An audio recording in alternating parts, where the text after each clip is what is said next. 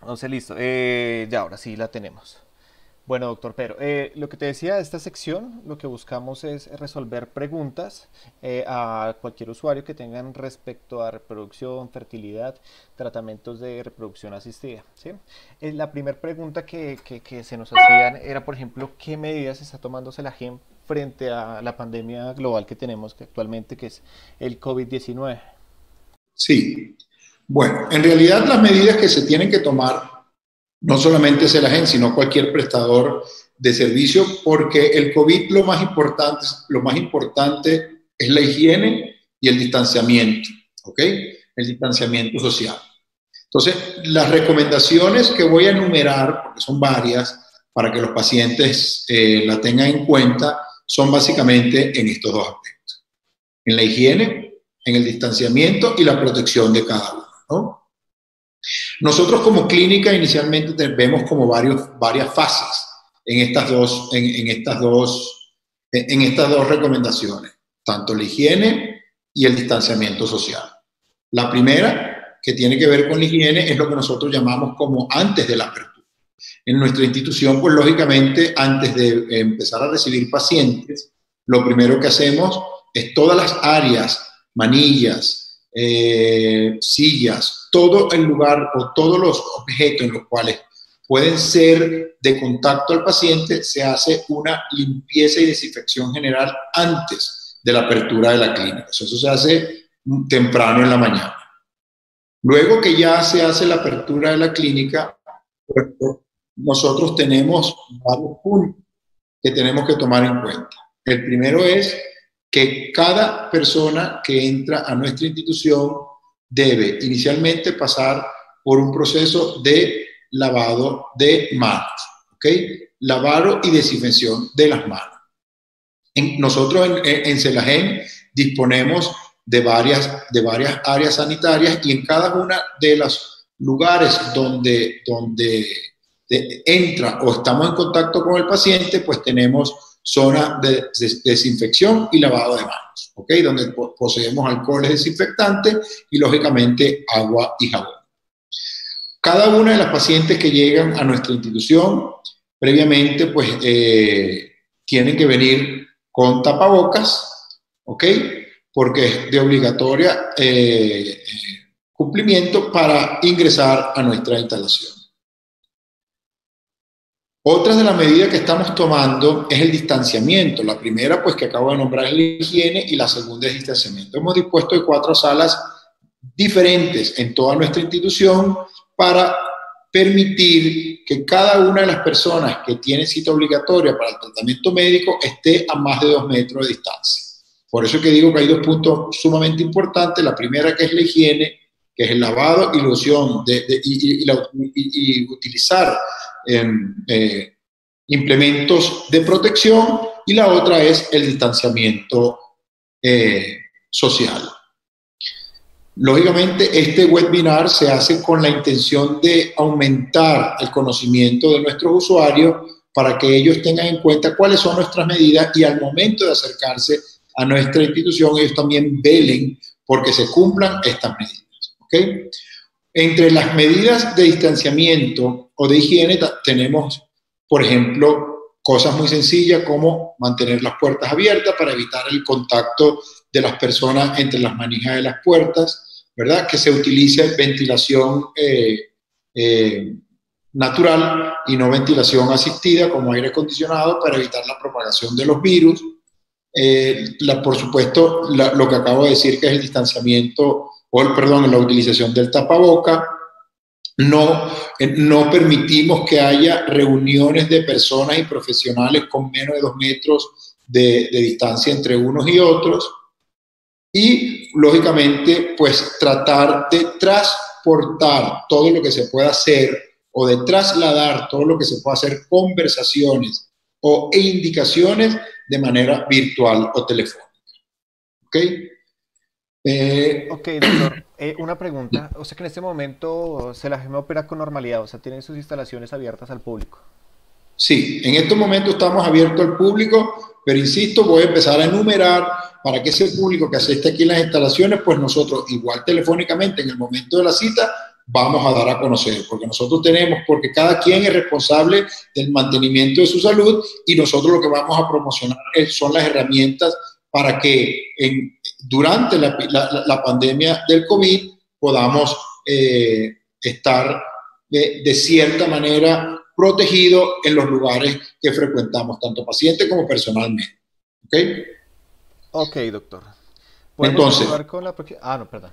Sí, entonces yo, yo, eh, es que este es una, eh, Michael, esto es bien importante porque eh, es un poco larga esta pregunta, pero también es bien importante, porque esto ya tú vas a ver que a medida que voy explicando, es importante que los pacientes tengan en cuenta al momento de acercarse a nuestra ¿Ok?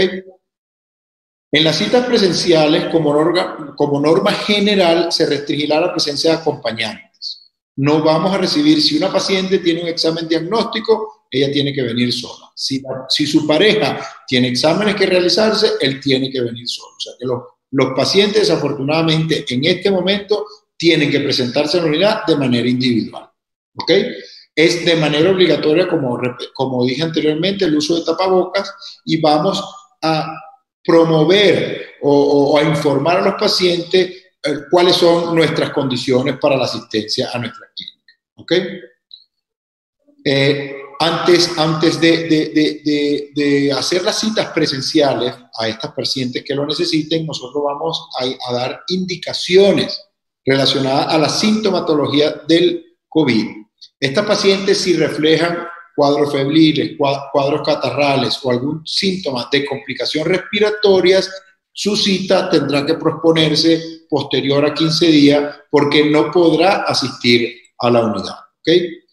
Entonces, es importante que los pacientes entiendan que en el momento de hacer, las agendas presenciales, se le van a hacer una serie de preguntas y esta serie de preguntas van a estar relacionadas con eh, la sintomatología presentada por la infección del, de, del COVID-19. ¿Ok? Todo el mundo, tanto paciente como personal médico, va a estar va, a estar protegido por tapabocas y guantes.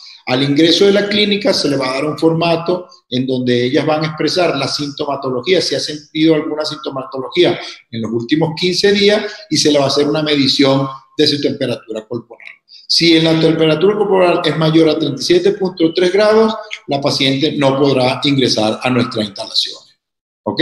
Se va a colocar en el, en el centro o en la clínica un cartel donde indica que si presenta alguna de las condiciones previamente señaladas, pues la paciente tiene que dirigirse a su médico tratante o a su, a su, sistema de salud para el descarte del, de, de, la infección por coronavirus. ¿Okay? En la recepción van a estar pues dispensadores también para lavarse las manos, al igual que todas las áreas sanitarias que tenemos y los pacientes van a firmar un consentimiento informado en donde nosotros le explicamos eh, cuáles, son, eh, cuáles son las sintomatologías y que ellas refieren que no han sufrido ninguna de esas sintomatologías en los últimos 15 días. ¿Ok? Como eh, la distancia es sumamente importante para cada uno de ellas, por lo cual es, es sumamente importante que cada uno de los pacientes llegue a la hora preestablecida para no congestionar las instalaciones y mantener el distanciamiento, el distanciamiento de dos metros cada uno de ellos. ¿Ok? En el momento de que el paciente entre al consultorio, se mantendrá el distanciamiento entre, el prestador de salud, lavado de manos entre, episodios y, lógicamente, el lavado, descarte y desinfección de los equipos utilizados en la paciente entre pacientes. ¿Ok?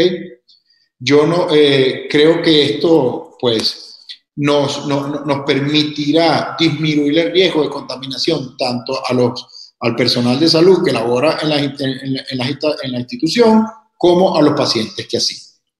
Otra de las medidas que estamos tomando es poniendo a disposición, como el día de hoy, pues webinar y consultas, ya sean telefónicas o teleconferencias o por videos, para aquellas pacientes que no hagan, no haya la necesidad de asistirse, de asistir directamente a nuestras instalaciones, porque muchas recomendaciones e indicaciones médicas se pueden hacer de manera virtual. Entonces yo creo que solamente las pacientes que vayan a hacer un acto México presencial son las que se van a hacer cita presencial y las que se haga discusión de caso, eh, entrega información y resultados o conocimiento y asesoramiento en su caso se va a hacer de manera virtual. ¿Ok? O sea, doctor Piero, eh, aquí es otra pregunta que tiene que ver con lo que estás hablando y dice si es recomendable iniciar un tratamiento de fertilidad en estos tiempos de pandemia, en, en estos tiempos de COVID-19. Sí, en, los, eh, en estos momentos, desde hace, desde que empezó la pandemia aquí en, o, se expandió el mes de febrero a Europa y América, eh, muchas de la sociedades ha estado muy pendiente de dar recomendaciones a los pacientes. Al, inicio de la, de la pandemia, eh, las recomendaciones fueron eh, suspender todos los tratamientos, excepto eh, aquellos tratamientos que eran de congelación de óvulos, embriones en pacientes oncológicos. En la actualidad, la sociedad latinoamericana, como la española, como la americana, la australiana o la europea, están dando ciertas recomendaciones para los tratamientos de fertilidad. En este momento no existe evidencia más que no sea pues la, de, la, propagación del virus que demuestre una complicación en los tratamientos de fertilidad.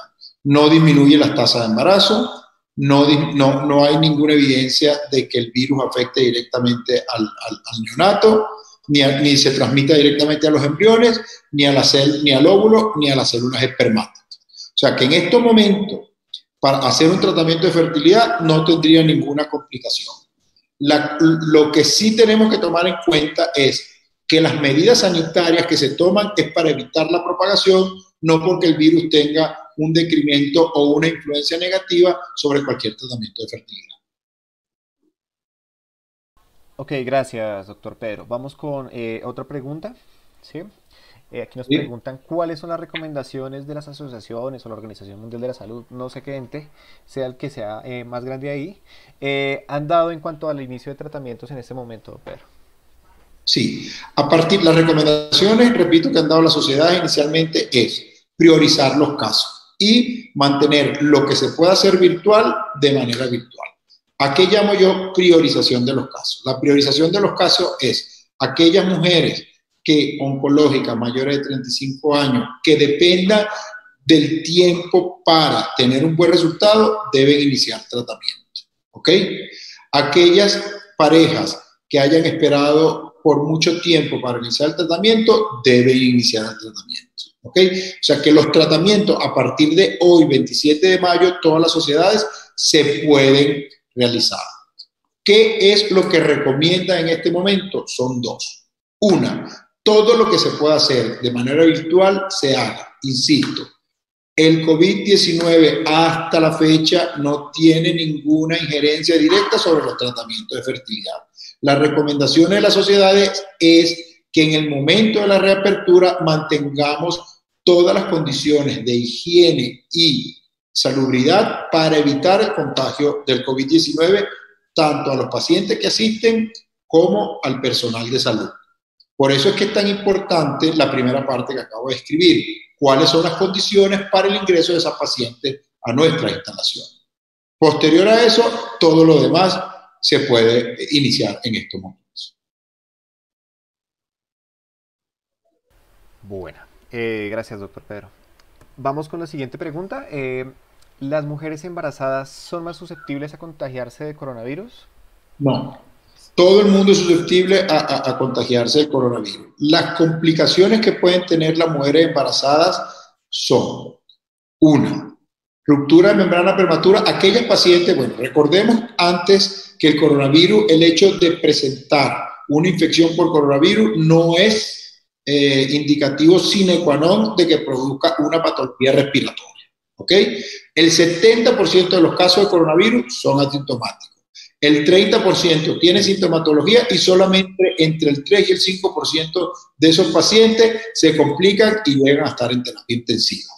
El problema del coronavirus es su virulencia, valga la redundancia, es la forma como se propaga y la velocidad con que se propaga, que saturan los servicios de salud, porque si nos ponemos a ver que el 3% de un millón de personas son alrededor de 30 mil personas y esas 30 mil personas, pues difícilmente cualquier sistema de salud tenga camas disponibles para poder... Eh, eh, eh, sustentar la crisis y hospitalización con respiradores eh, asistidos. ¿ok? Entonces, ¿cuál es, qué es lo preocupante de una mujer embarazada? Lo primero es que ella puede estar embarazada, puede, eh, eh, puede ser infectada si no, si, no mantiene el, el distanciamiento social y esa infección puede complicarse en un 3 a un 5%. Hay muchas de ellas que pasan asintomáticas y otras que solamente perciben un pequeño resfriado. El problema está con aquellas personas que son sintomáticas y son hospitalizadas, que si hay literatura eh, en los últimos meses que sí aumenta en esas mujeres el riesgo de tener ruptura de membrana prematura, aumento de preeclampsia, ruptura de membrana prematura que causa parto prematuro, lógicamente. ¿Ok? Eh, el, eh, preeclampsia, que también eh, causa parto prematuro, y el peso del bebé se ve disminuido. Esas son las únicas tres evidencias científicas que se pueden observar en aquellas mujeres que se complican o que están hospitalizadas con complicaciones respiratorias severas producto del coronavirus. ¿ok? pero ellas no son más susceptibles de tener el, virus. El, virus. el virus se pega a cualquier persona, no importa eh, la edad, género, sexo o religión, él es no diferencia, el problema está en las consecuencias que carga, que, que, genera, perdón. Las consecuencias son más pronunciadas en, aquellas, eh, en aquellos pacientes inmunosuprimidos o con riesgo eh, o, o, o, con riesgo de salud ah, que lo preceda. Si la mujer es una mujer sana y, lleva un embarazo sano, pues no debería tener ninguna complicación según la estadística mundial. Eh, una pregunta, doctor. ¿Hay riesgo de que el, contagio se pase de mamá a, hijo? Dentro no, embarazo? La, transmisión vertical, que ese es el nombre, que se produce a través madre e hijo, no está demostrado. ¿Okay?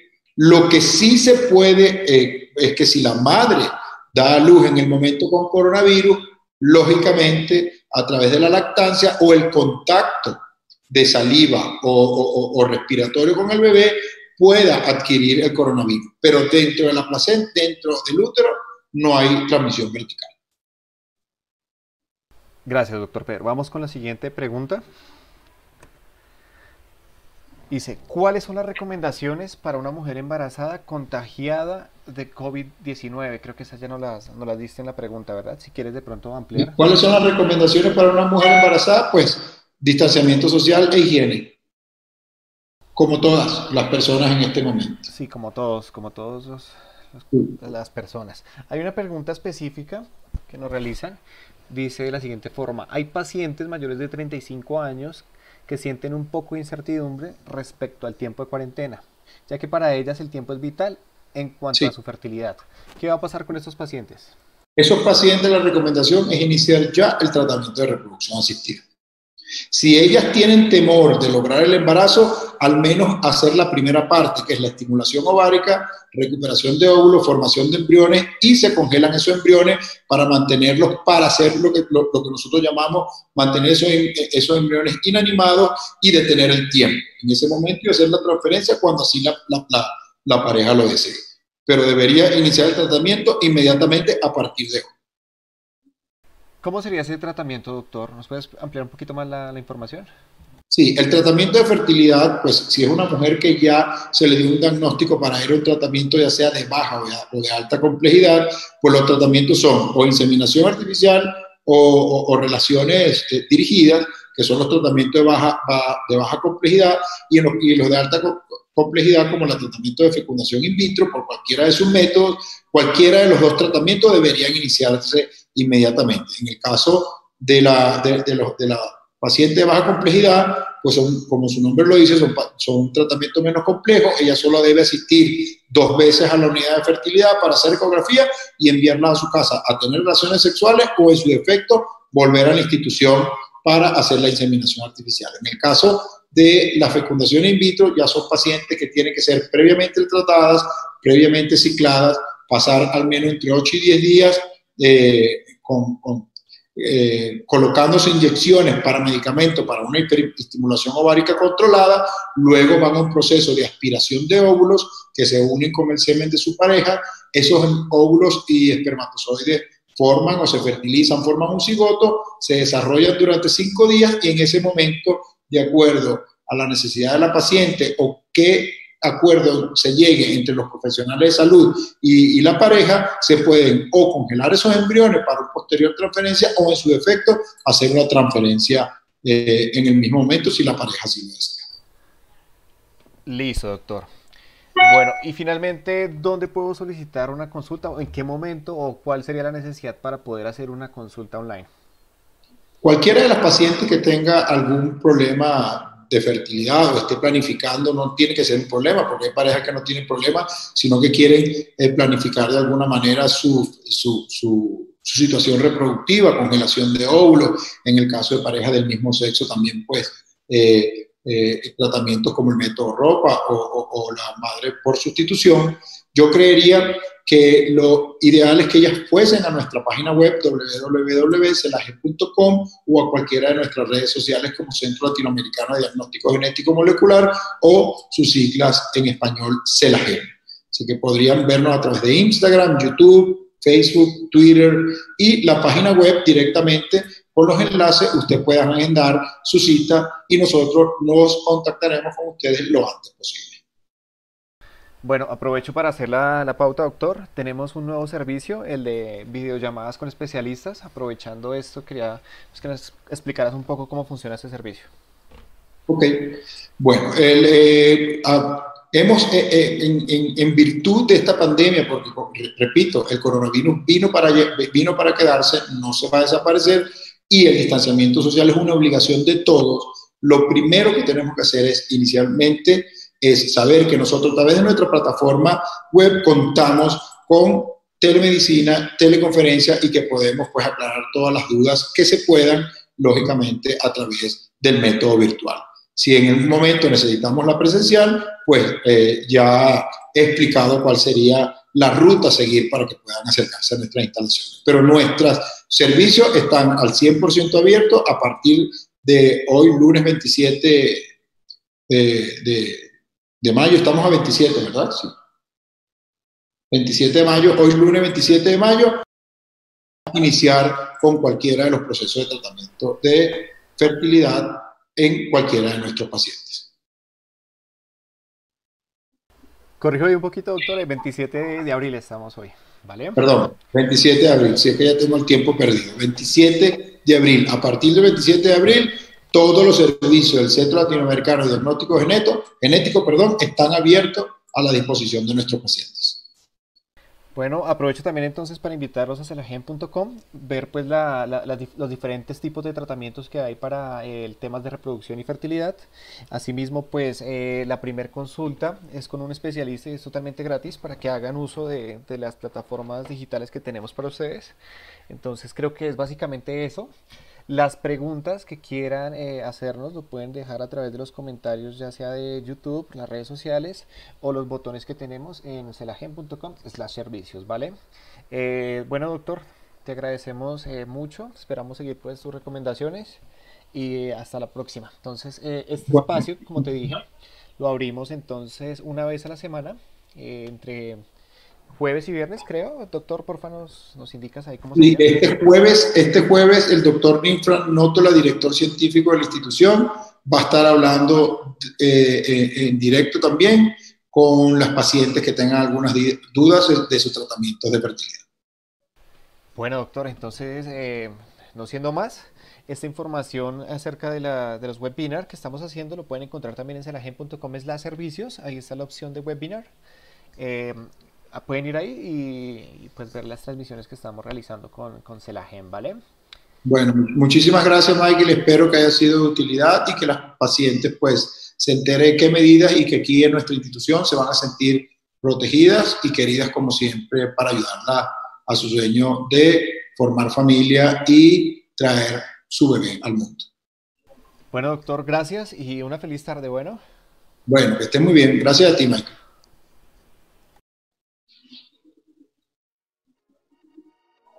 Ajá, ¿cómo quedó?